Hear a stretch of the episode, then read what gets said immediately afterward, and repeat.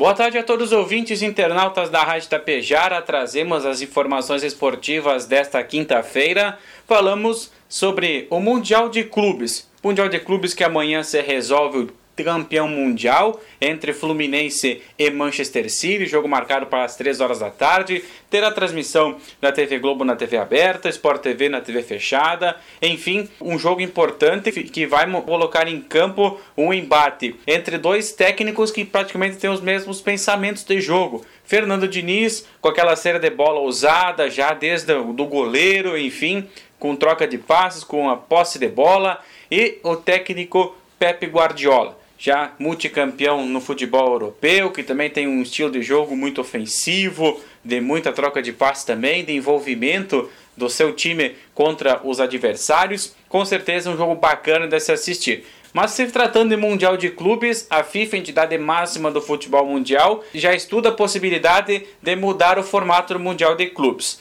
O campeão europeu não jogaria mais a fase semifinal e entraria apenas na final. E aí, os demais times, tirando fora o país sede, como sempre há o país sede, o campeão nacional.